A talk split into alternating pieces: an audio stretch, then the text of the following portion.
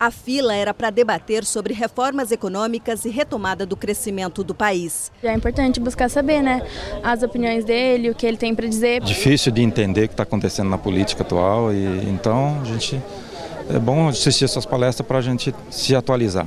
Com o auditório cheio, o ex-candidato à presidência em 2018 classificou o momento atual do país como a pior crise da história. Sobre o atual cenário político brasileiro, Ciro Gomes criticou a atual gestão de Jair Bolsonaro como desastrosa e com os piores índices de desenvolvimento. Como é que vai indo a saúde? É a pior execução orçamentária da história do Brasil.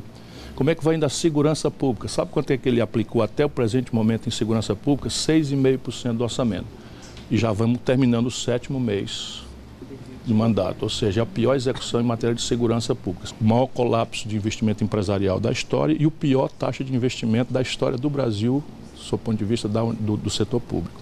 Portanto, é um desastre que está acontecendo no Brasil. Ciro Gomes também criticou como foi aprovado o projeto de reforma da Previdência na Câmara dos Deputados, em tramitação agora no Senado. Aí diz, não, os políticos agora vão estar todos submetidos ao teto de 5 milhões e 800 reais. Grossa mentira, por quê? Só vai valer daqui 39 anos.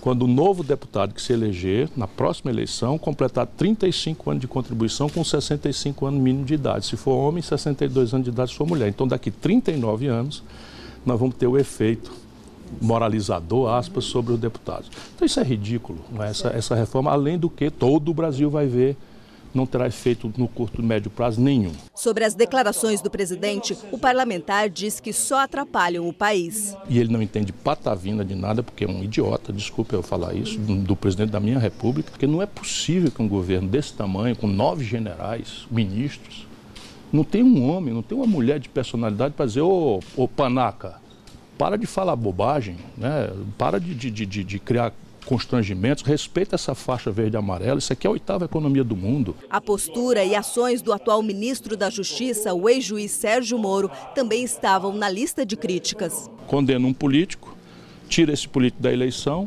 e em seguida aceita ser ministro do político que ganhou a eleição porque aquele outro não disputou. Hoje já é pelo Intercept demonstrado que o Boro foi convidado para ser ministro do Supremo Tribunal Federal antes da eleição. Ora, vamos raciocinar, apenas para raciocinar. Se a gente descobrisse que o Sérgio Moro recebeu a promessa de um saco de dinheiro para fazer o que fez, ele seria o quê? Um corrupto. Não, ele não recebeu a promessa de um saco de dinheiro, ele recebeu a promessa de um cargo vitalício de ministro do Supremo Tribunal Federal. Isto está definido no Código Penal como crime.